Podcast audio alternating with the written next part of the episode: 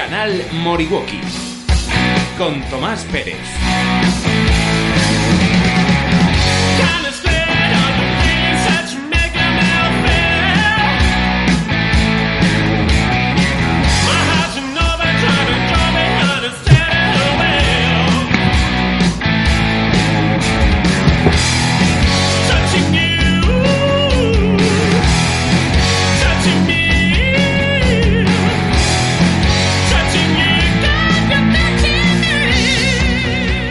Radio Moriwaki, programa número 129.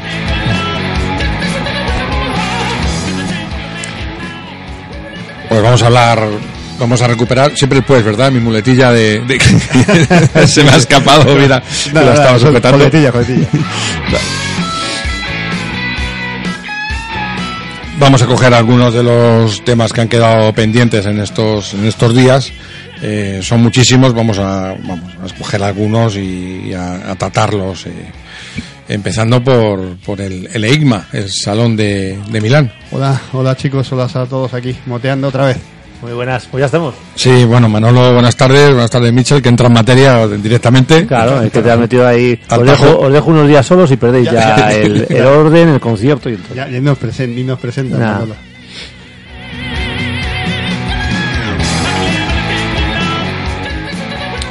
Bueno, el EIGMA, una de las novedades más esperadas era la, la, la Honda CBR 1000 RR, de la que he visto nada más que un vídeo de Mar Márquez rodando en Montmeló. Y, y, y nada, y poco más. Bueno, poco más, ¿no? Eso es lo que he visto. No. Hombre, mal, mal no irá. Lo que eh, la opinión de Mar Márquez, a ver, lo mismo es un poco, no es, no es imparcial, es un poquito parcial, ¿no? Entonces, eh, pero vamos, estoy seguro, ninguna moto ya va mal. Y esta, hombre, supongo que la habrán hecho ya, habrán dado un, un paso hacia adelante bastante grande. Sí, a- Porque tiene que competir con las que tiene que competir, entonces tiene que estar al día. Ya no estamos hablando de MotoGP, estamos hablando de motos de calle, entre comillas, que tiene que competir con, con una Kawa, con unas BMWs, con unas Aprilias, con, con Suzukis, o sea que ya son Sí. motos de las motos de mil que ya, Ducati. que funcionan muy bien. Eh, claro, eh, lo estábamos eh, especulando con ello en los días, en los programas anteriores. Y que bueno, Honda tiene que preparar una ofensiva, si va a ir con, con Álvaro y, y Stefan Bradel, ¿no? De, de, de piloto probador y, demás, va a ir a... Sí, lo que comentábamos el otro día, saco, ¿no? Entonces- que decíamos que Álvaro, se- si se cambia Álvaro a una Honda es porque ha visto algo que nosotros no hemos visto. Y evidentemente estoy seguro que la moto va a ir Yo, hombre, yo he leído algunas características que han publicado casi todos. Tú has los visto algo más que nosotros, Yo ¿no? he leído, he leído un poco la ficha técnica que hacen un poco, pues ya sabes, es un poco la presentación que en todos los medios de internet y demás han, han podido publicar. La nota de prensa. Las cifras, las cifras en, así parecen espectaculares, ¿no? Dan más de 215 caballos.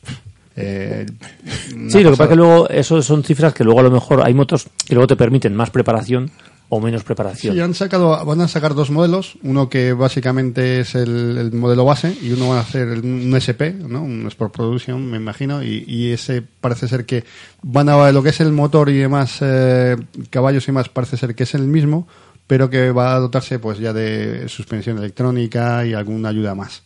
Eh, pero vamos, eh, la moto parece, claro, es una moto, por lo que he podido leer, absolutamente y totalmente nueva, partiendo de cero. Con lo cual ya el modelo este que estábamos viendo desde 2007, 2008 yo creo que era... eh, he no había sí, sí, creo sí, que lo sí. que pasa es que en la, a ver, en las 600, bueno, en los 600 la verdad es que las cosas han mejorado poco. Porque todavía ahora mismo están corriendo con la ZX6 del 2009. O sea, vamos a ver, están corriendo con motos de hace 10 años y no ha habido una evolución brutal. Pero con las motos de 1000, sí, claro, las motos de 1000 ya hemos eh, han incorporado la SIMU, han incorporado otra serie de cosas que, que han mejorado bastante. Y se va evolucionando, sobre todo en el transmitir, o sea, al tener mucha potencia, tienen que transmitirla al suelo. Y han mejorado en, en tema de seguridad y de, y de tracción y de frenos y demás, han mejorado mucho, que las 600 pues no han mejorado. Entonces, aquí Honda, desde luego, ha tenido que dar un paso, un paso Sí, grande porque ya estaba quedándose muy atrás. Tiene, tiene pinta de que es un, ya digo, como os digo, es una moto totalmente desde cero, de nueva, ya con centralita IMU, también la anuncian, con, con una gestión importante del tema de, de electrónico. Y claro, un día tendremos que hacer, Tomás, ¿eh? te, te lanzo ahí el guante, de hacer un programa también, algún tema de, de cómo se ha desarrollado lo que dice eh, Manolo, de las 600, que parecían que eran las, las reinas del mercado, a casi desaparecer, y las 1000, que yo pensaba que era todo lo contrario, que iban a desaparecer porque eran ilógicas, pues resulta que han tenido un resurgir con el tema de la electrónica y que hoy en día es casi la bandera de todas las marcas. Es que la, electrónica las hace más llevaderas, más fáciles de llevar. Entonces, eh, ahora lo que pasa es que hay gente que dice, bueno, que me compro una 600 una 1000. Bueno, pues una 1000 que al final me cuesta casi, no el mismo dinero, pero poco más. Eh, y luego tiene tantas ayudas y luego pues, corre más, pero como es fácil de llevar, pues, pues bueno. Lo que pasa es que ahí hay gente que también se, ha- se da cuenta a veces. El otro día tenía un cliente que decía, jo, es que Claro, llegas muy pronto a los sitios. Entonces. Muy llegas- muy claro, llegas deprisa. Pronto y deprisa. Luego, claro, como frena y puedes frenar tumbado, puedes hacer muchas cosas, oye, pues te salva. Pero claro, dice, yo vi el guardarraíl, dice, y, y si no es por la moto, mm, o sea, la moto me met- metió hacia dentro de la curva, paró, o sea, eh, lo hizo todo fácil. Y, pero si no, dice, vamos, eh, esto me pasa en una moto de hace de hace cinco años, en una mil de hace cinco años, y vamos, me había comido todo el guardarraíl seguro. Que lo que has mencionado, Michel, sí, desde luego es muy interesante y da para hacer un, un- un programa, una tertulia sobre ello, porque eh, es curioso cómo las estaban criminalizadas las, las mil de, de las superdeportivas de mil y No hace tanto. no hace nada, nada prácticamente, y sin embargo han tomado una evolución tremenda, vamos, eh, todo, tenemos que pensar a la base del campeonato del mundo de Superbike, claro, Yo- yo y, me- y- y de los otros campeonatos nacionales, eh, entiendo, Sí, sí. pero, pero bueno, es, lo que yo, dices. yo, yo me acuerdo de conversaciones en circuito, de las clásicas que tenemos entre tanda y tanda, de estar hablando con amigos y compañeros diciendo que van a ser como dinosaurios, que iban a extinguirse, que, que se, ¿os acordáis que empezó la cilindrada esta media de 800 Sí. y tal? Y decíamos, bueno, pues esto va a ser matológico, menos es más, lo que se decía antes, ¿sabes? De Mm. menos peso y más, pero, pero no ha sido así, ¿eh? No, no, además es que, y quién ahora te puedes sonreír mm, escuchando esa conversación de, de hace tres o cuatro o cinco años, no sé, eh, eh, pero, pero quién iba a pensarlo entonces, yo desde luego no, vamos. Pero es que además se mueven, se mueven en el circuito, una, una mil se mueve muy bien, frena que muy bien. que claro. Y luego cuando tienes que acelerar, aceleras y aceleras eh, mucho más que tú. Una, burrada y no y luego otra cosa que bueno ya ha, ya ha parado porque Ducati se pasó al V4 pero eh, de cómo eh, se han ido ha llegado un momento casi se invirtieron los términos y la última Panicale eh, resultaba que era casi más puntiaguda y tenía más altos y menos bajos que una no sé que una tetracilíndrica que una que una R1 Fíjate. por ejemplo por todo, con la- todo gracias a la electrónica sin embargo una 1000 de cuatro cilindros casi tenía más bajos que una 1000 De bueno, bicilíndrica, 1300 como- casi que había sí. ya de, antiguamente, sí, lo que ahora, ahora han conseguido, hombre, también la R1, el orden de encendido que Sí, sí, lleva sí. y demás, ayuda, Mm. ayuda a que tenga más, más bajos, que traccione mejor, como las, como- parecido a las Ducati. Pero, Sí, sí, la explicación está ahí, pero Sí. quiero decir que, que, eh, así visto desde, desde fuera y de lo que ha sido tradicional, ¿no? De Mm. los bicilíndricos más bajos, que era su jugada, y más ligeros, Mm. y sin embargo luego, pues, eh, y los tetracilíndricos más puntiagudos y más extremos, y bueno, cómo se ha ido, Claro, ha también ido sabes, eh, parte, de, ¿no? parte de, la evolución, de la evolución es porque los materiales también son, son mejores, y los, eh, o sea, va me- mejor material, entonces al, al ser mejores puedes aligerar ciertas cosas. Y uno de los eh, problemas, entre comillas, o la diferencia que hay entre una 600 y una 1000 es mucho el efecto giroscópico del cigüeñal. O sea, tú coges una 1000 y una 600 y el peso de la moto en conjunto, eh, no hay una diferencia de peso grande, pero sí es verdad que, claro, a la hora de moverla, es más ágil una 600 porque los cigüeñales, por ejemplo, pues son más son más pequeños y el efecto giroscópico también es menor. Entonces, por eso es más fácil de mover una 600, de meter en curva. Yo, mi opinión. que Más es- fácil todavía. Todavía, pero, que pero ya, ya se va quedando la yo, cosa. yo disfruto de una 600, que los habéis todos. Sí, sí. eh, yo antes tenía una 1000, ahora, de, de, de dos 600. de dos 600, pero vamos, eh, me refiero en circuito. Ahora Sí, sí, que, sí. que está hablando más de, ahora de entrar en curva y demás, y os puedo decir que las motos nuevas entran incluso, las 1000 estoy hablando, Sí, entran mejor que la mía. sí. Lo digo así claro. Sí, sí, el problema es cuando le dejas a Mitchell una, una 1000. Y que al final luego le cuesta volver a la suya. Bueno, nos hemos liado aquí con, Sí, con la sí. evolución de, de- De la de, CBR. Honda y de la superdeportiva. Bueno, por otra parte, lógico, ¿no?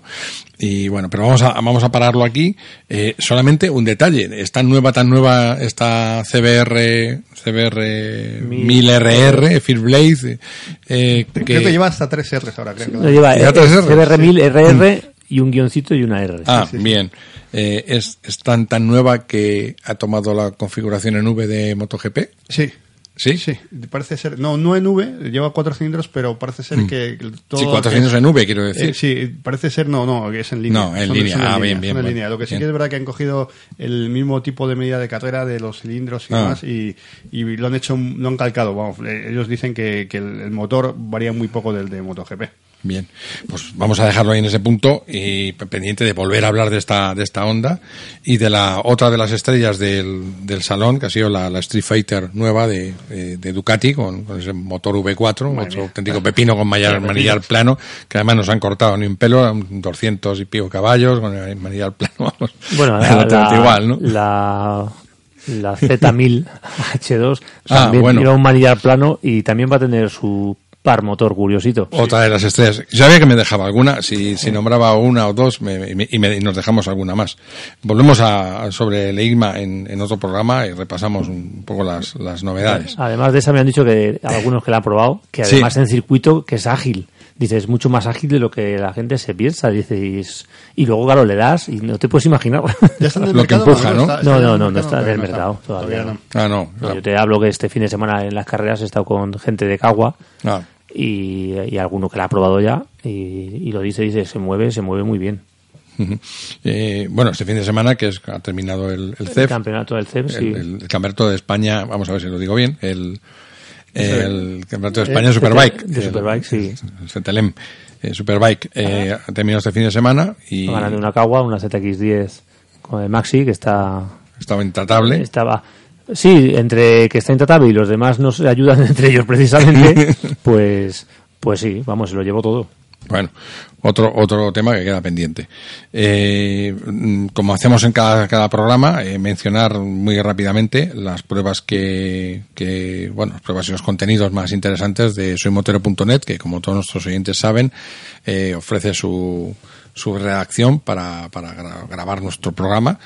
Eh, entre ellas aparecerá ahora esta semana una moto muy interesante, eh, una moto para principiantes, para iniciarse, eh, para iniciarse en la ciudad, por supuesto, una moto urbana, una moto interurbana y una moto que, que como digo, es ideal para asomarse a lo que es el mundo de las salidas de, eh, de las que disfrutamos eh, cada domingo eh, tantos y tantos motoristas desde tiempos ancestrales. Es- estoy hablando de la Benelli Leoncino 250, una, una naked muy, muy interesante, muy facilita de, conducir y, con un precio, pues con un precio muy competitivo. Y la otra prueba que va a aparecer es la, la de la RAF, la nueva RAF, RAF, la nueva RAF Naked, que la van a, la, la llama la marca RAF 2020 o RAF 2020, eh, que tuve ocasión de, de probar en el circuito de Carpetania, ahí me la cedieron. Y, y bueno, casi que lo, lo contamos ahora, ¿no? Ponemos un poco de, de publicidad y le hacemos un, Venga, pues un apartado, ¿no? Vamos a ello. TCM Motor, taller oficial Kawasaki y multimarca. Ven con tu moto y te la pondremos a punto. Disponemos también de venta en motos nuevas y de segunda mano. Especialidad en puesta a punto y suspensiones. TCM con Manolo López Villaseñor al frente. Te esperamos en calle Villafranca número 6, detrás de la Plaza de Toros de las Ventas. Bueno, pues decía esta nueva RAF que es pues como la, la nueva Honda CBR 1000 RR RQR, vamos, Todo RR, nuevo. todo, todo nuevo, todo nuevo. Lo único que conserva es el motor IMR, firmado por IMR, el 250, pero solo el, el motor, el escape eh, es, es diferente. Para empezar, el escape sale tiene una salida lateral en lugar de central, que salía por el corrín, como recordáis, pero la moto mm, mm, lo que se han preocupado principalmente mm, es de adelgazarla. Eh, y le han quitado nada menos que 14 kilos, pero de la masa no suspendida, que como todos nuestros oyentes saben, pues son lo que queda pues justo debajo de las suspensiones, es decir, eh, en la parte de, de las llantas, lo primero, las han, las han cambiado, los discos, antes llevaba un doble disco, entonces, que han hecho ahora? Mm, Poner un solo disco, pero mejorando mucho, mucho todo el conjunto de frenada, todo el equipo de frenada, ¿no? Lo que es bomba, pinza, latiguillo, pastillas. y luego, aparte, eh, monta un basculante nuevo, más, más robusto y también al mismo tiempo más ligero. Entonces, con esos 14 kilos, pues la verdad es que se, se nota en la manejabilidad. Sí. Hay, que- hay que decir que esta moto es solo para circuito. Es, Ah, bueno, eh, Claro, vamos a explicar un poco. Eso te iba a decir, Me he puesto a hablar de ella. Claro, claro. Claro, es una- Eh, para, que lo- para nuestros oyentes que lo entiendan. Eh, para enredar en circuitos de karting pequeños. eh, esta es y nada más. Hay una. Podéis ver el, el- creo que se llama el, el Trap Cup o algo así el- en la página web. Es un- una competición que se celebra todos los años eh, y la verdad es que es muy interesante.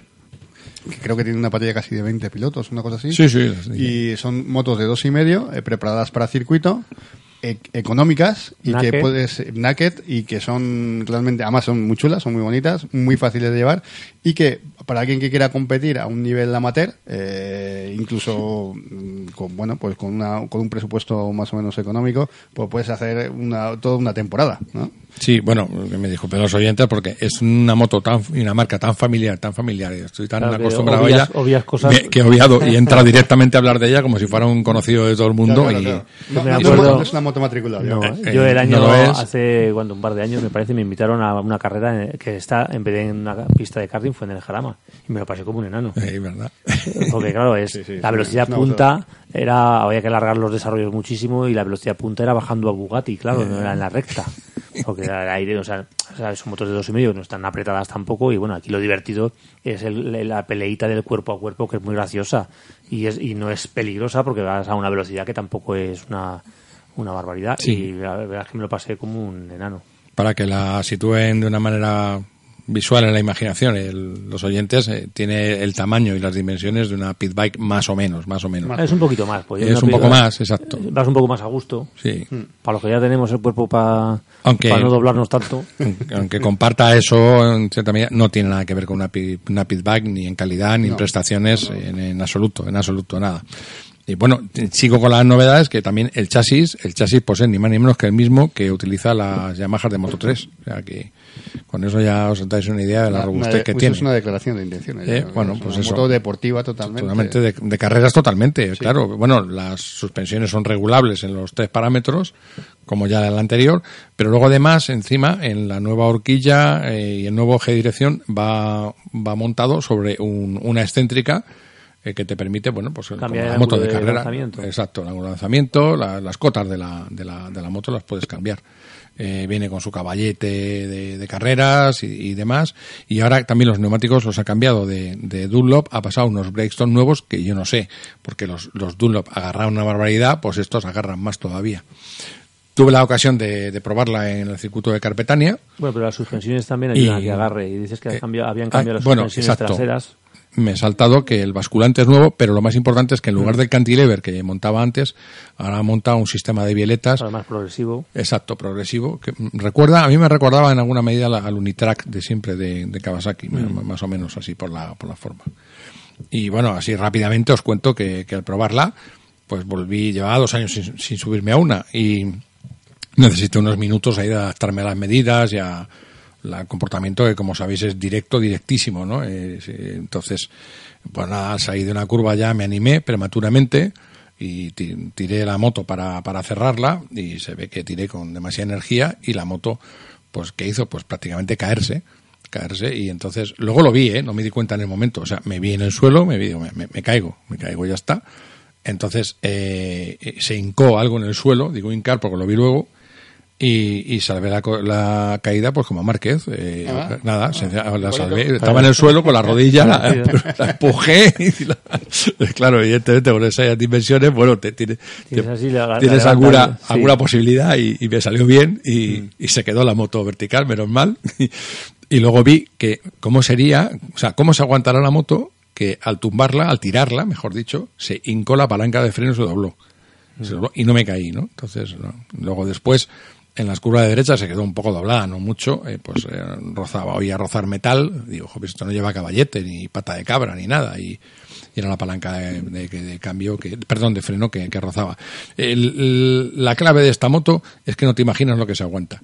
Es, no tiene límite. O sea, en- no solo en la inclinación, en el ángulo, sino en la manera de tirarlo, en la, en la, la rapidez con la que la puedes tirar y girar, no, no te lo imaginas. Entonces, hasta, bueno, tú ya lo has probado, Manolo, ¿no? Sí, no, yo me lo pasé bien. Es- Yo- Me lo pasé como un enano. eh, y luego es divertidísima, claro. Luego esto en las carreras, pues esto. Decías que, evidentemente, es un motor monocilíndrico, eh, sencillo, que lo que busca ante todo es la fiabilidad y por eso no se aprieta. Dos y medio, Es dos y medio, 250. exacto. Rinde 20 caballos, o sea, 20 caballos a la rueda, que son, bueno, que será eso, 22 al, de Sí, una manera convencional. pero- 22. No, pero yo creo que lo divertido de estas Y, motos no es claro, la potencia, es, es los pasos por curva, las frenadas, las y eso y las peleitas del cuerpo a cuerpo que son que no son peligrosas porque vas en un circuito de car que no, no vas a una velocidad grande y pero sí son divertidas. O sea esto desde luego si hay que pu- puntuar la diversión esto tiene un 10 Eh, Pero vamos, inmediato y además es una manera de entrar en el mundo de las carreras, eh, pero vamos, pero Desde pero abajo. desde abajo y lo- sí, y nunca mejor dicho, y, y comparado con lo que es el mundo de las carreras, muy, muy económico. porque- a mí me hizo mucha gracia porque la vez que fui al, al FK1 Sí. pues había allí uno con una R1 otro con una Suzuki 600 otro con varias cosas de esas claro meterte en curvas de esas tan cerradas con esas motos pues es complicado y con el otro pues te ibas riendo te metías por fuera por dentro o sea Sí. claro y con 20 caballos y no hacía falta más y si tuviera 10 también le había pasado lo mismo o sea es, es una moto divertida y luego aprendes a hacer la postu- las posturas al final son cansadas son cansadas me refiero bien, sí. que para entrenar, para los pilotos para entrenar van muy bien, porque van, van con la postura, van viendo los, los pesos, van cogiendo eh, un poco de fondo, o sea, es el gimnasio, es un gimnasio Sí. perfecto Y no pierden el feeling con el asfalto, Claro. que es lo que se trata. y no es un gimnasio tan aburrido como puede ser el de, el de los aparatos de un, Claro. de un gimnasio normal, vaya. Es que el planteamiento de, de estas motos es que, bueno, vale, bueno, el precio no tiene que ver tampoco con el de una pit bike, pero con todas las novedades y todo lo que han montado, eh, son 3.950, con el IVA incluido, y dices, bueno, pero si lo, mm, lo comparas con cualquier moto de, de pista y luego con lo que cuesta ir a rodar a una pista grande y lo que cuestan los neumáticos y, y demás, pues esto estás en, otro, esto, en nivel. juego- y un juego de neumáticos, Pero ¿cómo? Vamos, haces, te haces un año entero. Entonces, y te, te cuesta normalmente 20, 25 euros la rodada una mañana. Que te pegas una paliza en una mañana. que ya no quieren más. Que no quieres más. Porque comer y echarte la siesta. claro, es que eh, eh, la, la moto no hace falta llevar un, no hace falta un remolque o un furgón. Puedes apañarte en otras cosas para, para llevarla, ¿no? Y, y luego el mantenimiento es, es, es baratísimo. Pues eso, tienes una manera de ir a entrenar, Además, como eh, dices tú. y son y- muy fiables, ¿eh? y- también, ¿eh? y luego- Claro, no son luego motores eso. apretados. No, son Es que bastante con, fiables. con las pitbike yo estoy harto de ver gente que se ha ido hasta el circuito, hasta no sé dónde, lleva ahí toda la carga, apaga la tal, se equipa, se tal, y no arranca, No, no, no, y- arranca, luego el cargador en la mano, luego no sé qué más, en fin. Para, para que los oyentes se haga, tengan una idea, que eh, ellos ruedan en la, la copa que hacen, ruedan en circuitos grandes. Sí, y, los motores no rompen, los motores son super fiables. O sea, que pueden tener garantías de que, de que va a funcionar. Yo, de hecho, en la prueba de la anterior que hice, pues, como se corría en Albacete, pues rodé con ella en Albacete. Fui a hacer una- unos trabajos ahí, otra moto más, no me acuerdo, y me llevé una RAF y rodé con ella en Albacete. Y, hombre, pues sí, la, la recta, pues puedes charlar con el, con el que vas a, peleándote. Pero el resto del circuito, pues eh, más de uno se llevó una sorpresa, porque tiene un paso por curva demencial, vamos, en el garrote, en las, en las más lentas, ah, claro, como se quedó mirando y dice, pues este tío, encima como soy, como soy pequeño, subido en ella, pues Sí, yo recuerdo en la carrera esa que digo que me invitaron en el, en el Jarama, salgo a la, salí a la recta, con, o iba uno delante, salgo a la recta, digo, ahora le cojo el rebufo y le paso. Y ya le cojo el rebufo, me salgo del rebufo, me pongo a su lado y ahí nos quedamos los dos, uno al lado del otro. paralelo. Hasta, claro, hasta que llegamos al final de la recta, digo, joder, encima tiene el lado bueno. Claro, tenía ya. que, eh, claro, tenía que haber pensado en adelantarle por el otro lado, pero coño, ¿cómo vas a pensar eso? Hacia, todo- con todo que un queda. kilómetro antes. Claro, bueno, o sea, Claro. 10 minutos Y antes. ahí nos quedamos los dos mirándonos a la misma velocidad. O sea, eh, ya te digo que corrían igual. Sí, sí, la verdad es que es divertidísimo. Bueno, y ya, con, ya que dices, hablas de las carreras, pues resulta que a raíz de esto, de la, de la prueba y el reportaje que he preparado ahí, que espero que, guste a los oyentes en soymotero.net, eh, mm, pues Rafa Ávila, como sabéis, el patrón de, de RAF, pues me ha, invitado, bueno, me ha dicho, me, ha me lanzó una propuesta y dice, bueno, dice, si, si buscas un, un equipo de periodistas, de tres periodistas, grandes, así como tú, dice, pues otros dos toco como tú, y dice, pues joder, venís y os, os invitamos a correr las, las cuatro horas de resistencia el próximo día 9 en, en FK1, en el circuito de FK1 en, en Medina del Campo. Otro charco. Otro, cha- otro charco más. Entonces, claro, ¿qué, qué, cómo- qué iba a decir? Tuve que decir que sí, ¿no? Ah, claro, pues tuve que decir que sí, me puse en contacto inmediatamente con, con nuestro compañero de soymotero.net, Javier Pérez Rubio, Que es otro... otro, pues otro, otro combustible apuntado y bueno, el que nos faltaba. eh, al que echamos mucho de menos, pues A Isma. Isma, a Isma Bonilla, le llamo y, y ahí le tenemos. Genial. a Isma Bonilla, Javier y yo haremos equipo y bueno, desde luego nos divertiremos un montón. Y a todos los oyentes que quieran pasarse por allí, les, bueno, a ver aquello es un espectáculo eh, digno de, de- verlo y también de divertirse viéndolo. Eso, desde luego. El próximo día 8, bueno, pues eso, el final del, del puente de la Constitución. Allí, allí le espero a todo el que quiera aparecer. Ven a disfrutar de tu moto con RGP. Gestión y organización de eventos en circuitos para profesionales y particulares. Jarama, Jerez, Albacete. Comparte tu pasión con las máximas condiciones de seguridad, disfrutando del mejor ambiente. Con la RGP School podrás elegir entre nuestros cursos de conducción, pilotaje, conducción segura o supermotar. Podrás confiar en un equipo de monitores con más de 18 años de experiencia.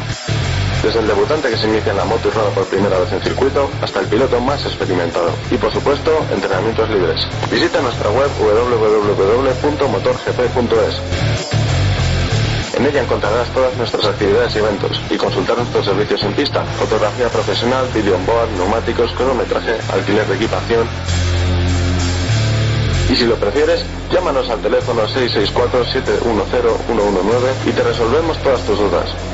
En RGP podrás disfrutar de tu moto con la máxima seguridad que corresponde a nuestro deporte favorito. www.motorgp.es Bien, eh, resulta que el otro día, eh, cuando acabamos el último programa, que han pasado, pasado unos cuantos días del último que, grabamos, pues tenía el, el teléfono en silencio, como es natural, y al, nada, al, abrirlo, según, estábamos recogiendo para marcharnos, veo eh, un mensaje que es el cartel de la, de la carrera del cross country de Villanueva del Pardillo, que estaba en el aire, que no se se podía hacer, y bueno, aquello era martes, y bueno, se hacía ese domingo. Total, que, que, que nada, que Alea ya está es. Entonces, pues allí que fui de cabeza y bueno, a por ella, por esta carrera que me servía de prueba para ese objetivo que, que vengo hablando y dándose el tostón, que es la San Silvestre en Durera, el, el último domingo del año en, en Las Rozas. Que por cierto ya han salido las inscripciones. Que por cierto ya estoy inscrito con mi compañero, que, que lo sepas. O sea, los, los charcos de Tomás. no, no, según llegó el jueves pasado, dijimos, "Va, vamos a ponernos con ello, pim pam, pim pam, y, y estamos ya los dos inscritos. Bueno, esto, esta carrera de, de este cross country de, me, me vino fenomenal el de Villanueva del Pardillo, porque, bueno, estaba ahí montado en un, en un polígono industrial, en- pero en la tierra, por supuesto, claro, hablamos de, de enduro, no, eh, no las, como hacía, se hacía antes las carreras Las de carreras en velocidad los en los polígonos, polígonos, ¿no? Es que sin querer. Que eh, todas las curvas eran de 90 grados. Exacto, que ya me tocó alguna, ¿eh? También.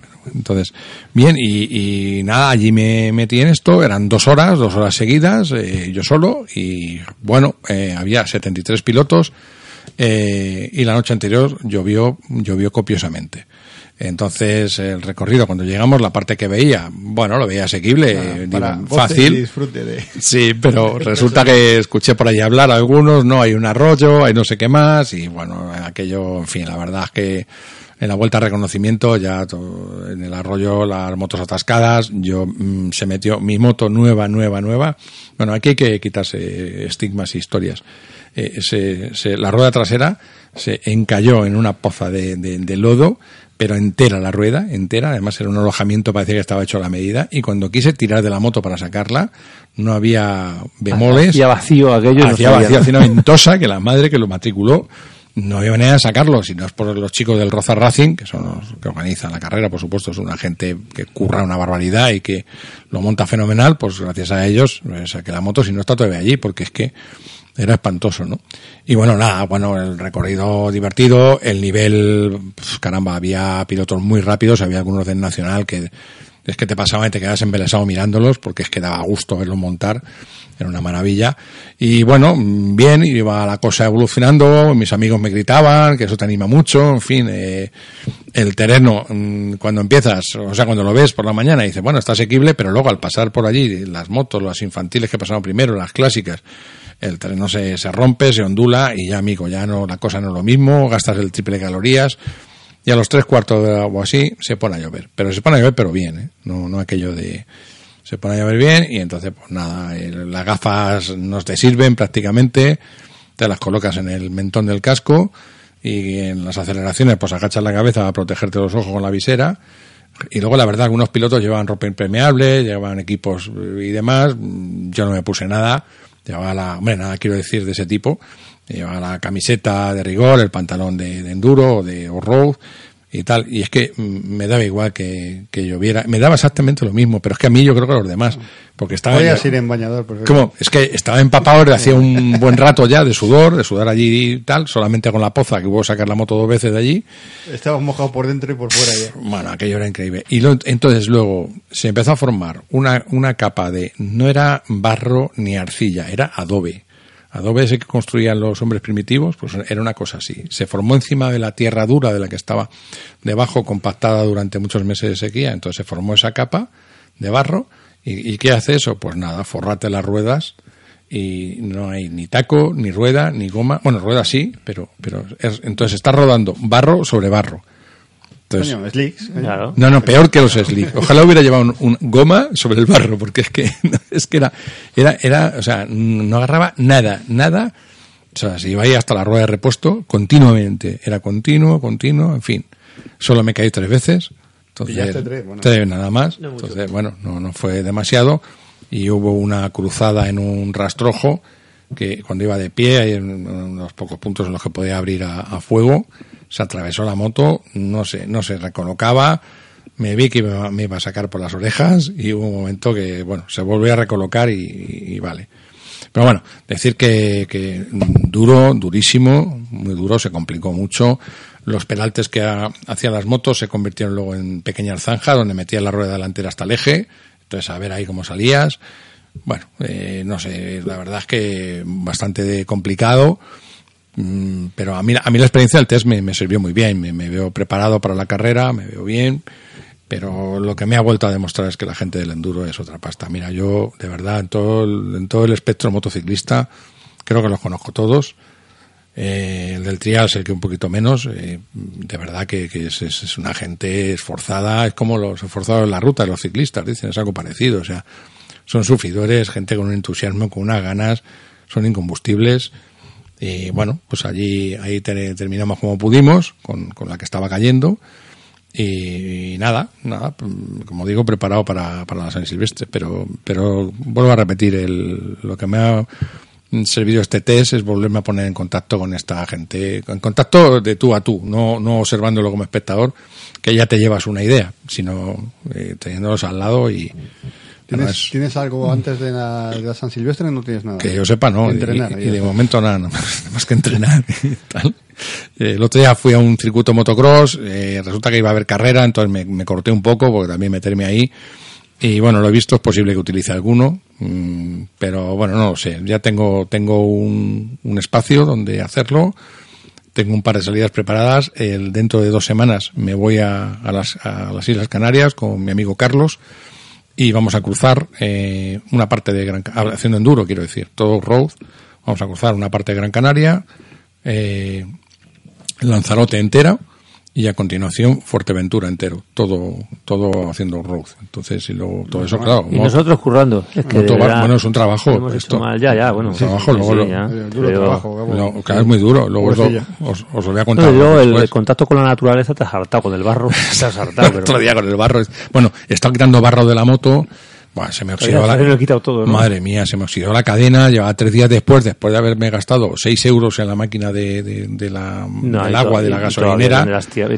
Eh, sí, luego en casa con la manguera, luego, madre mía, lo que ha salido de barro de ahí y, y bueno, pues ahí quedó. Y nada, como digo, el entrenamiento y, luego después pues nada, la carrera que ya, que ya tenemos hecha la, inscripción. Y ahí, ya, bueno, hay todos los oyentes que quieran ir, es un auténtico espectáculo, una forma muy bonita de acabar el año. 400 pilotos rodando, más de 200 motos a la vez en, en el recorrido, con lo que, bueno, pues eh, está garantizado el, como digo, la, la- Ah, es muy fácil verte, el que saca una cabeza a todos. no, sí, eso sí, la verdad. La, la, la moto mira que es grande y se la ve pequeña luego en las fotos, la- me veo una decepción. Bueno, yo, yo me encuentro gustísimo en ella. Por cierto, increíble, porque claro, con el barro, las zonas que eran divertidas y demás, pues ya no son tan divertidas y se convierten en trialeras. Y entonces, la- sencillamente la moto me llevaba, ¿eh? Me llevaba la moto, yo no hacía nada. La moto ponía, pa, pa, pa, eso es un tractor. Es algo, es algo impresionante lo que, lo que han avanzado hoy en día. Y luego, verte una piedra de repente que no te habías dado cuenta, que te la vas a comer y te va- vas a pegar un bote que, que, que vas a salir volando y la moto, tragarse la piedra, comérsela y apenas Sí, la- en sin campo las, las suspensiones son una. O sea, están por encima de, de, de muchas de carretera, Es- muchísimas. es- es increíble. Está muy evolucionado y, y las respuestas de motor también han conseguido también que, que sean, pues esos motores que te sacan te sacan de donde sea. El motor dos tiempos este Mm. es, es algo mágico. Había una, una rampa de barro ya hecha que, que, que estaba entre la maleza y que con una curva abajo que te, que te, que te quedas parado. O sea, no tenía, no podías coger carrerilla. Bueno, yo por lo menos no. Lo bueno supongo que no sé. Pero me quedaba clavado delante de la rampa con el barro. Digo, y además con la moto girada, digo, aquí no. Y la moto subía. Subía ahí, pam, pam, pam, pam, pistonada, pistonada, subía y encima al final aceleraba. O sea, que es que, no sé, es, es, es increíble, increíble. ¿Cuántos caballos estaba en la 109? Caballos, no, Sí. no, no están declarados, pero vamos, no sé, ponle que yo antes ya tenían, yo no creo que hayan subido mucho los caballos. Deben de estar en cincuenta y tantos, una cosa así, dos y medio. Sí, hombre, claro, ya está Sí, bien. sí. pesan poco, los desarrollos son cortos. Pesa O 100 sea, 103 kilos, pesa menos que No. yo ahora mismo. moto. O sea que, o sea, que el centro de gravedad tiene muy alto. así es. Bueno, vamos con el, con nuestro tema tutorial de, esta semana, eh, después del descanso. Si sufres o has sufrido un accidente de tráfico, nuestro bufete Tráfico Ayuda te ofrece un equipo de abogados, médicos y peritos que te asesorarán sin ningún tipo de compromiso y te ayudarán a ejercer contundentemente tus derechos hasta la obtención de la máxima indemnización que mereces. Un 99% de éxito demostrable nos avala y lo mejor de todo es que no tendrás que desembolsar ni un euro hasta que cobres tu indemnización porque en Tráfico Ayuda, si no ganamos, no cobramos. Estamos a tu disposición en nuestros despachos de Madrid, Barcelona y Valencia. Ponte en contacto con nosotros llamando gratuitamente al número 900-902-740 o a través de nuestra web info arroba tráficoayuda.es. Y recuerda, en Tráfico Ayuda, si no ganamos, no cobramos. Bien, y como estamos, eh, ya es el primer día que hace frío de verdad, decíamos, ¿verdad, Mitchell? Cuando. bueno, el segundo. El segundo, No, bueno. Curiosamente nos hemos encontrado en el aparcamiento según dejábamos las motos Sí. eh, Tomás y yo y lo primero que hemos dicho te hace frío. Hace frío ya por fin, si veníamos ya con el equipamiento, ya la chaqueta por lo menos de invierno y demás, y los guantes, y, y nos echan de menos en absoluto en la moto. Ah, Manolo, bueno, tú vas ahí con, Yo voy con el tema que con voy- el temas ahí protegido. que, aunque llueva, si no te paras, Eh, no vaya cuando te paras es otra historia. Sí, Pero sí, pues- yo llevo un poco de todo. bueno, pues como estamos en este, en este tiempo, en estas fechas, eh, se nos viene el, el frío y el, el invierno encima. Entonces vamos a hablar un poco de, de, primero, cómo, cómo preparar la, la moto de cara al invierno que, que, que podemos eh, tener Bueno, vamos a, presente. hacer, vamos a hacer dos cosas. A ver, vamos a hacer dos cosas. venga. Vamos a, a hablar del que no la va a dejar la moto en invierno, Eh, Bueno, si te parece, y del, y del motero menos motero había pensado que, eso. la va, que la va a dejar hasta que Tres vuelva el buen tiempo. Sí, tres mesecitos, cuatro, hasta que Vale. se pueda otra vez. ¿De cuál hablamos primero? Del motero que va a cogerla siempre. ¿De qué va a cogerla siempre? Venga. que muchas veces, eh, lo digo porque en el taller muchas veces vemos el que dice, no, las ruedas no las voy a cambiar todavía, ya cuando venga el calor y salgo otra vez, pues ya las vuelvo a poner. A ver, la bocina. Claro, dices, Eso. vamos a ver. Claro, ¿cuándo es cuando más te interesa tener agarre bueno? Coño, cuando está, las condiciones son peores, precisamente ahora, cuando hace frío, cuando llueve, es precisamente cuando tenemos que tener las ruedas mejor y sobre todo presiones de ruedas, llevar la que dice el fabricante o incluso un pelo más. Un pelo más porque conseguimos que caliente un poquitín más y además que si hay agua, eh, salga el agua de- del dibujo que tenga, que salga el agua de, de, desaloje el agua mejor. Eh, os voy a hacer un inciso porque esto también me pasa muchas veces. Es un, un paréntesis nada Mm, más. En los, en los circuitos, esta pregunta me imagino que a vosotros también lo han hecho, tanto a, a Manolo como a mí. Esto lo he escuchado muchas veces. Bueno, bueno, pues como tengo los, los neumáticos así y así, pues hago el circuito, hago la- el curso, la tanda o lo que sea, y luego ya los cambio. Digo, Error. Misma- eh, error. Como dice Manolo, a ver, vas a ir un día de circuito, vas a pasártelo bien, te ha costado un dinero, te ha costado una pasta. En el circuito no se van a quemar, no se van a estropear, no les va a pasar nada y vas a hacer un curso con Claro, es que además en los circuitos lo normal, por ejemplo, en la rueda trasera es que se gasten más los laterales. Exacto. Entonces, si vas a gastar más los laterales y luego en carretera vas a gastar más el centro, coño, pon las nuevas ya para entrar en el circuito. No, no, nada más que no hay que tracanear con esas cosas. Bueno, pe- perdonad eh, por el, por Sí, el- no, no, no, está No, no, de fenomenal. eso se trata. Porque eh, Entonces, venía a tema de cuento de eso. neumáticos, Mm. eso. Tema de, eh, bueno, ruedas de circuito para usarlas en la calle y además en invierno también es peligroso porque al final las ruedas de circuito te obligan a ir a una temperatura de funcionamiento que a lo mejor no llegas nunca. Entonces, bueno, pues eso es un, es un error. Hay que tener ruedas, si puede ser de invierno, pues, pues mejor. O que desalojen bastante, bastante mejor el agua y que sean ruedas de, de turismo. Las ruedas deportivas, acordaros que tienen que ir a, a más temperatura. Y si no la hay, pues no van a funcionar igual de bien. Otras cosas, el tema de los frenos, por ejemplo, cuando llueve hay que acordarse de que el primer golpe del freno, digamos, hay muchas veces que está el disco de freno mojado, las pastillas mojadas, todo eso está frío. Bueno, para que una pastilla frene tiene que no tener agua y además estar un poquito a una temperatura. Entonces, hay veces yo incluso en rectas, si está lloviendo, en rectas pues hay veces que le doy un toquecito al freno pequeño, pero para que eso vaya un poco secándose y por lo menos lleve una temperatura. Para, sobre todo si voy a prever que voy a frenar, pues entonces mejor aún, le doy otros dos toquecitos y ya tengo el tacto eh, bueno, digamos, para frenar. Si no, puede ser que llegues a una frenada, te pongas a frenar y digas, joder, no frena, vas apretando más, no frena, no frena y de repente ya va y frena. Entonces hay que, hay que tener un poquito, un poquito esa precaución. Sobre esto que dices, eh, esto hacerlo incluso con el, con el acelerador todavía Sí, abierto, sí, a ver, ¿no? no estoy hablando de frenar. De frenar, sí, sí. Estoy no. hablando de darle un toquecito al freno. Yo incluso en las carreras o en los circuitos, en la recta, le doy un toquecito al freno también, para Hmm. cuando llegue al final de recta, tener el mismo mordiente o el mismo tacto de freno y, y no tenerlo al principio un poco madera y luego no. O sea, si en mitad de la frenada estás cambiando la sensación o el mordiente del freno, oye, pues es un poco...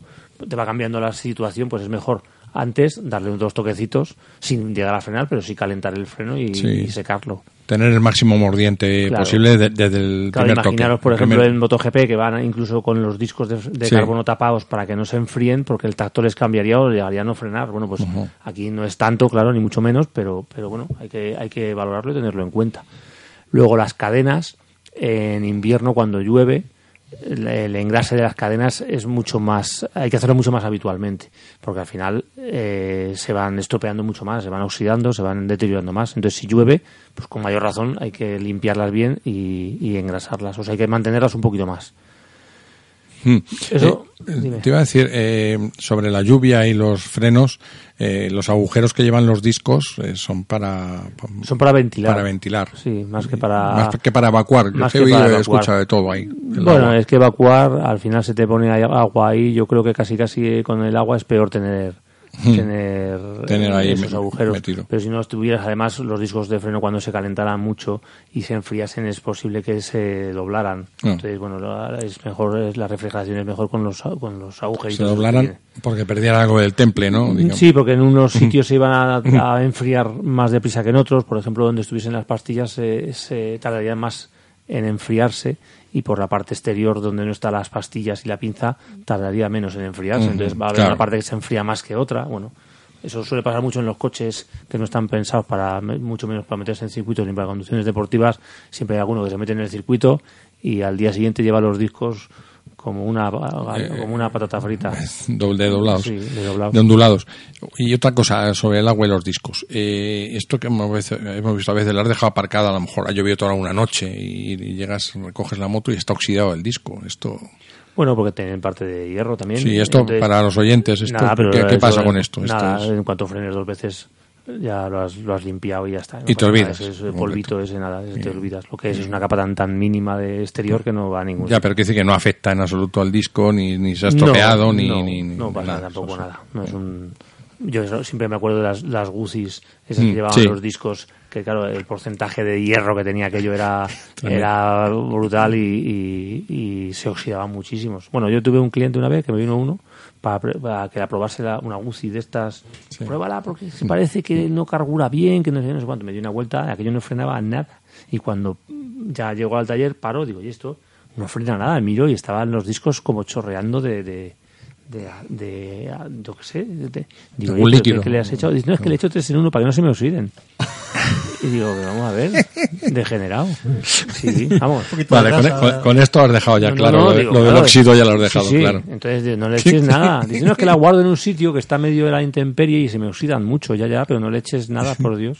Bueno, estás No, hablando no, de Guzzi de hace unos cuantos Guzzi, sí, años. sí, no, ¿no? te estoy hablando hace un montón de años. De ahora que han evolucionado una barbaridad, vamos. Bueno, entonces, el, el tema es que los, los frenos, pues, eh, calentarlos un poquito para, para en situaciones de lluvia que estén fríos y mojados, bueno, pues, pues para tener siempre la misma, la misma reacción. Eso más o menos, bueno, eh, en invierno no hay que tener tampoco muchas más precauciones. Una cosa, Manolo, que, que yo siempre, desde que era bien pequeño y he tenido la oportunidad de tener algo con motor, coche, moto y demás, mi padre siempre me ha insistido mucho en, en invierno el tema de calentar el motor. Hmm. ¿no? Y ahí siempre que siempre que hablamos de ese tema, Manolo nos aconseja muy bien. Claro, hombre, Era lo A ver, el motor, el motor, eh, la diferencia de temperatura tampoco es una barbaridad en, en ten- tener 10 grados o 25 o 30, bueno, pues al final son, eh, pues estamos hablando de 20 grados, 30 grados, tampoco es mucho, pero bueno, sí es verdad que es bueno el, el calentarlo un poquito antes. El- eh, lo ideal sería pues arrancar la moto, que vaya cogiendo temperatura a ralentí para no forzar el motor, porque al principio, sobre todo, los, pistones tienen una tolerancia más de lo adecuado hasta que no llega a la temperatura de funcionamiento y todos los eh, metales se dilatan a, a su, a su medida y van ajustados. En esos momentos, pues digamos que tienes, por ejemplo, imagínate un pistón, pues campaneo, o las válvulas, con las guías de válvulas, sobre todo, pues tiene más movimiento o tienen juego hasta que no llega a una temperatura y entonces ya se ajusta todo y el motor funciona correctamente. Entonces hay que calentar. Pero siempre nos estamos fijando en la temperatura del agua y eh, en realidad un motor tarda el doble que el agua. O sea, eh, sí, digamos que el sistema de refrigeración del agua, bueno, pues el que coja a 80 grados, pues más o menos con el termostato es relativamente fácil. Pero el cigüeñal, los cárteres, el cambio, el aceite, todo esto tarda prácticamente el doble. O sea, cuando el, el agua, por ejemplo, está además, el agua, el funcionamiento de un motor, puede estar el agua a 80 grados, 85, 90, bueno, pues depende de si es verano o invierno. El aceite, pues a lo mejor está a 100, 110. Entonces, el motor está más, es, eh, necesita más temperatura y además tarda más en calentar. Entonces, cuando nosotros tengamos la moto ya a, a 80 grados, 65, 70, 80, y bueno, pues ya salgo y ya le puedo dar todo lo que quiera. No, aguántate un poquito más, que no pasa nada, calienta un poquitín más el motor y, y ya entonces luego ya pues le das lo que quieras. Todo el que arranca la moto y vive al lado de una autopista y sale directamente con prisa, de los que dicen cinco minutos más en la cama y luego van con prisa, al final acaban fastidiando mucho las válvulas porque eh, salen y aceleran, le exigen al motor eh, potencia, digamos, en frío. Y al final lo que más sufre ahí, por ejemplo, son las, las guías de válvulas y las válvulas. Entonces, bueno, ya que has mencionado esto, esto que escucharán algunos de nuestros oyentes en, pues yo qué sé, en estas concentraciones invernales, pingüinos, motauros, cuantalejo y otras más que me perdonen que no, no recuerdo ahora, esto a las 6 de la mañana, eh, se escucha arrancar un, un motor ahí con un escape en 4 en 1 y empiezas a escuchar corte de encendido así en, en, en seco por la mañana, esto... Pues eso es así sin anestesia, pues... así. Y, y luego son motos que dicen, nunca están en circuitos cuando las Claro. venden, ¿no? Esto es... esto- Claro, pero esto- luego, sin embargo, eso en los circuitos no lo ves. Claro. Sí, eso, eso lo hemos comentado muchas veces. Luego tú vas a un circuito y tú no escuchas a, a un tío en un box haciendo cortes de encendido. Mm, no, claro, se no, quedarían sí. todos mirándole y Sí, diciendo, eh. ¿qué estás haciendo? claro. eh, Pero- sin explicarse por qué estás maltratando un motor. O sea, la gente de circuito es mucho más cuidadoso Sí. Sí, que al- que algunos. Que algunos, sí, claro, no vamos a hablar a generalizar. No, ¿Sabes lo que pasa? Que también en, las concentraciones eh, siempre dicen, joder, es que de, de 500 personas siempre hay tres imbéciles. Entonces, eh, al final, ¿qué es lo que pasa? Que solo se ve a esos tres que están haciendo ruido o que están haciendo, Sí, pero bueno, en este caso lo decía yo no por el ruido, sino lo decía por, por esto, ¿no? El motor ahí con, una, es- con una helada encima que, que- Sí. que- que tiene que tener. y- Pues ah, supongo que el, el- el motero aquel entrará en calor, pero el motor lo ha hecho sufrir todo. Y otra pregunta ya más, bueno, esta era más que nada descriptiva para, para situarnos en lo que supone que calentar bien el motor y no. Eh, los circuitos de refrigeración de las motos son totalmente libres o al arrancar eh, pasa como en los coches que solo circula el agua por el bloque y tiene un termostato No, que luego depende, abre y demás. Depende de, la, depende de los modelos. Hay unos, por ejemplo, que en el termostato, cuando está frío, está cerrado completamente, tiene un agujerito. Entonces, tiene que dejar un cierto un cierto caudal de agua, claro, porque si no, el termostato estaría siempre frío porque no está llegando el agua caliente de, de- de los cilindros. Entonces, hay algunos que llevan un, un agujerito en el termostato y otros que lo que llevan a lo mejor es una, es una tubería, un bypass, digamos, una tubería muy fina por donde va siempre va circulando un poquito de. Pero un tienen, poco ter- de todos tienen termostato, entendemos, Sí, la bueno, mayoría, vamos. Sí, la ma- el no- sí, todos tienen termostato. Lo que pasa es que, eh, hombre, hay muchos sistemas de, de refrigeración, pero normalmente un circuito de, de refrigeración de agua. Hablo de agua, sí, hablo- estamos hablando de refrigeración por agua, claro. por Sí, pero luego hay termosucción también, que solo llevan la culata, y llevan una, la culata con agua y un,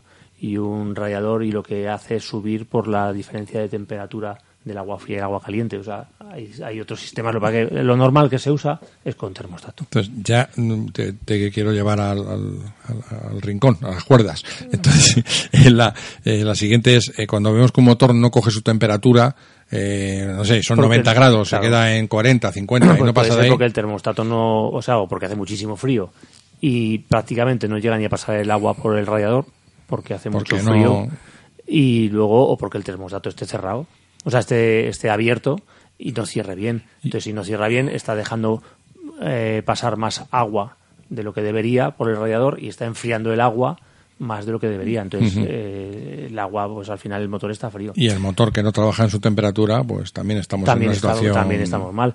En las carreras sí es verdad que se quitan los termostatos para dejar más caudal de agua, porque ahí lo que necesitas es refrigerar más. Hmm. Entonces, hay muchas veces lo que se hace es regular la temperatura del motor pues a base de tapar el radiador más o menos y dejar ese caudal de agua tan bueno y lo regulas a base de eso. Habréis visto siempre en las carreras que hay cinta, trozos de cinta americana en los radiadores Sí. para tapar una parte u otra. Pues ahí es, Sí, sí. es porque el termostato lo quitan y regulan un poco la temperatura con eso. Pero luego, claro, llegan las carreras de verano y va con todo libre y aún así pues hay veces que no consiguen, o que tienen que poner radiadores suplementarios o tienen que pasar el, eh, cambiar tuberías de sitio o de orden, como pasa en algunas 600, eh, que llevan intercambiadores de calor, por ejemplo, para refrigerar el aceite.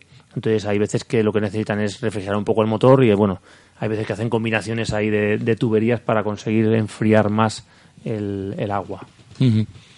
Bueno, ya hemos casi hablado de los de, De- los que no usan la, los que usan la moto todo el día. Todo el año, ¿no? Ahora, que si no se nos pasa el tiempo Eso te iba a preguntar si va a quedar para, para Sí. los que la, los que la guardan los- unos meses. para los moteros de para los domingueros Bueno, de- que decimos yo los de verano De bueno que verano. somos muchos al final bueno a ver lo que hay que hacer para dejar una moto en invierno eh, lo ideal sería por ejemplo de los neumáticos inflarlos incluso un poco más a no ser que tengamos caballetes y podemos dejar la moto suspendida en el aire de las dos ruedas. Entonces, porque las ruedas de estar tanto tiempo también, de estar tres meses, cuatro meses, cinco meses paradas, apoyadas en el mismo sitio, se pueden llegar a, a- a deformar. Entonces, lo ideal sería en caballetes de tija y caballete trasero. Entonces, así se quedarían las suspensiones, por lo menos la suspensión delantera, libre y las ruedas también libres. Si no tenemos caballetes ni demás, pues por lo menos hincharle las ruedas más. En vez de, pues si tienes que tener dos kilos, pues ponle tres. Para, para que no se deforme tanto y, y esté, y esté mejor. Luego, eh, la gasolina. El error que hacen muchos es dejar la moto sin nada de gasolina. Porque esto se me estropea. No, lo que oxida un depósito por dentro y lo que estropea la gasolina es el oxígeno. Cuanto menos de oxígeno dejes, tanto mejor. Así que déjala hasta arriba. No la dejes hasta abajo, sino hasta arriba. Hasta que arriba, habrá curioso. menos oxígeno. Pero, ojo, las Euro 4, las motos que son Euro 4, acordaros de que llevan en el depósito, para los gases, de los vapores de gasolina del depósito, llevan unos conductos, unos respiradores que van desde la parte superior del todo del depósito hasta una especie de caja con carbón activo que es eh, el canister, se llama, y luego de ahí mete ese vapor al, al motor.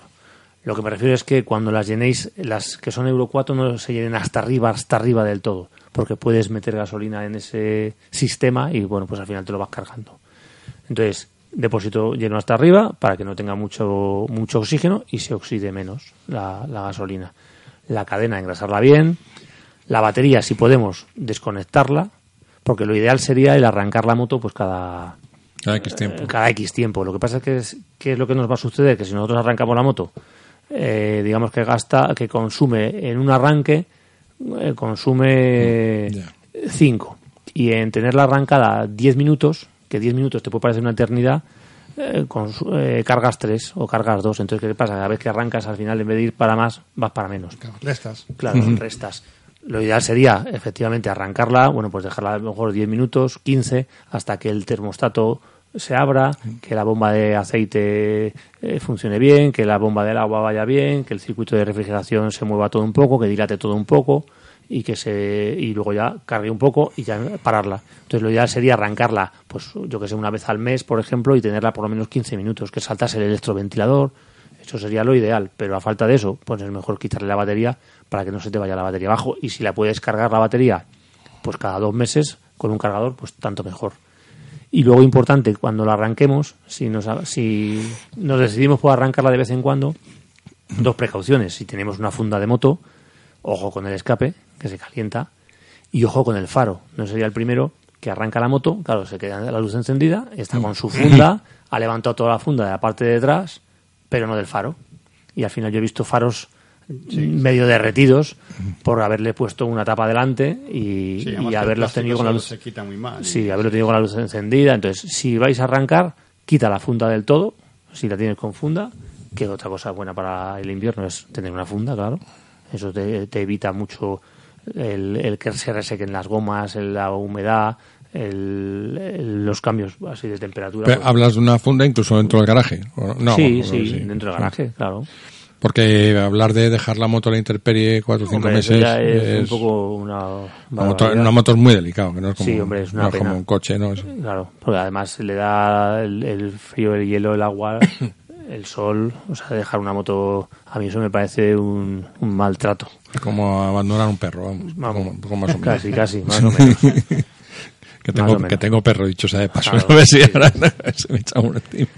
Pues yo creo que más o menos eh, las precauciones, así, hombre, yo si fuera a dejar mucho tiempo, pues incluso cogería una brochita de grasa y le daría grasa a los retenes de horquilla, por ejemplo, para que no se me resequen a, a zonas de estas. Sí. Que luego te tienes que entretener en limpiar toda aquella fiesta, pero, pero vamos, yo le incluso pondría eso y, y cogería, lo ideal sería eh, dejarla en un sitio con una humedad eh, y una temperatura Constante. constante. O sea, yo he llegado a ver para los de los coches antiguos, antiguos y caros, me refiero, no viejos, antiguos. He visto hasta una especie de boxes que tienen de, de aire con un- que regula una, la temperatura, o sea, como un, como un globo de esos, de los, como un castillo de los niños, Sí, ah, eh, o sea, meten en el coche como en una burbuja y regula la humedad y la temperatura. Joder. Claro, en coches de esos clásicos que estamos hablando, que valen Claro. mucho mucho dinero, eh, los, los cuidan, los, los miman, claro. o sea, lo que hace una caja de puros, por ejemplo. Pues poco más o No, menos, más o menos, exacto. ¿no? Que Entonces regula la humedad, y la humedad, Claro, claro. La humedad y la temperatura. Temperatura. Tiene, tiene, tiene su lógica, claro. Sí, Claro. Yo, siendo como soy, pues, tenía la, la moto en casa. En la, Claro. en la cámara isobárica, tú. Sí, sí, sí. Esa- ¿Dónde se está Yo mejor? En el salón, pues al Yo salón. creo que ese ha sido eh, ese ha sido mi sueño toda la vida. Sí. El poder tener mi moto en el salón, pero vamos. En el comedor, ¿verdad? Sí, sí, Bueno, yo tenía, yo tenía un amigo que tenía motos, motos, bueno, pues la que te- tuve yo de carreras, eh, una BMW Augusta, una BMW Sí. con Sidecar, una Japauto, un no sé qué, y las tenía en el salón. Dice, claro, es que Mm. las tengo, tengo un chalet, un chalet curiosito. No, claro, claro. Y el, y dice, es que si las tengo en el garaje, no las disfruto. Claro. Yo disfruto viéndolas también. Y eh, entonces las veo y las veo aquí, las veo todos los días. Dice, disfruto mucho más que teniéndolas en el garaje. Y luego las uso también, claro, pero... Claro, claro. Yo llegué a tener la, la de carreras de hace la torta de años, eh, la llegué a tener una- en una habitación, de, en la habitación de la moto. Tener en una casa, sí. Bueno, pero estaría desmontándolas y de esas. Estaba bueno, ¿no? Eh, Bueno, era. Yo cuando era pequeñito también y estaba enredando con los motores esos de los 50 y de no sé qué, tendría Con la lima, 16 ahí con- años y la lima o la, tenía el motor en la, en la habitación, claro. Claro. No Pues tenía sí. taller, estaba ahí con la enredando. Yo quería volver a- al calentamiento de la moto. Eh, vamos a ver, eh, yo creo que todos, más o menos todos, hacemos la misma operación, la misma liturgia por la mañana cuando hace mucho, hace mucho frío. Eh, arrancamos la moto y mientras nos vamos equipando, la dejamos en, en marcha mientras que se va, nos vamos poniendo toda la, toda, toda la- los echiperres, ¿no? Entonces, ese calentamiento, Es igual que el de, que de efectivo que el que se produce ya cuando meto primera, segunda y voy en Es marcha. menor. Es menor, ¿verdad? Es Eso, menor. que claro. tú ten en cuenta que cuando tú le, cuando empiezas a acelerar y, le, y cargas el motor y, y le haces funcionar, le, le estás exigiendo más. O sea, es mucho más efectivo, o sea, mucho calienta mucho más el usarla, usar la moto que el dejarlo ahí. O sea, cinco minutos de estar parado y cinco minutos de estar dándole es mucho más el darle. Yo lo que hago es calentarlo un poco y luego, claro, como sigue estando fría, salgo y salgo muy suave. Y hasta que eh, no está a temperatura y luego aguanto otro poquito más y ya más o menos Pero ya le doy fijaros, fijaros a donde yo, yo me acuerdo con, con antiguamente tenía una Kawasaki ZZR 600 de aquellas Sí. que, que era muy fría. Eh, entonces cuando, cuando la daba para calentar y tenía unos minutos, cuando aquello metías primera parece que se te había caído la caja de cambios al suelo. Ah, sí, sí. Totalmente. Claro, pero porque Yo ahí me- la diferencia de velocidad de los piñones. Ahí yo me acuerdo que, que cogí la técnica de, de- de apretar el, el embrague, hacer- dar acelerones, eh, volverlo a apretar, que los discos Sí. se fuesen eh, lubricando Sí. y soltando, y ya yo me metía la primera y aquello era silencioso. Y ya tengo hasta esa costumbre, fíjate, de- desde aquellos tiempos ya la conservo. Mm. Sí, claro, pero eso para que te des cuenta de la temperatura del aceite. Claro, Claro. claro, claro. Estarían los Que, discos. que luego también a la hora de apretar, o sea, es bueno también el apretar el embrague varias veces para que entre el aceite y vaya lubricando también el embrague. Pero, pero daros cuenta de eso, del, de el estar el, el aceite frío, al final hay piñones que no deberían de moverse y otros que tal, y, y si tú metes la marcha, pues claro, suena claro. Bueno, aparte que normalmente lo haces cuando todavía el ralentí está alto, Claro, porque estás con el starter Hay que abierto. esperar a que esto... Además Sí. eso, claro, es que son una serie de condicionantes y, y, y luego los discos del, sobre todo del embrague pegados, imagino. Claro. Nada. Bueno, menos despegas un poquito. bueno, pues hemos preparado ya nuestra nuestra moto para, para encarar el, El, el duro invierno. el duro invierno. Esperemos que sea corto. Ready, todos ready aquí Sí. para el invierno. Bueno, pues hasta, hasta el próximo programa, entonces. Adiós, chicos, moteando. Hasta el próximo, amigos.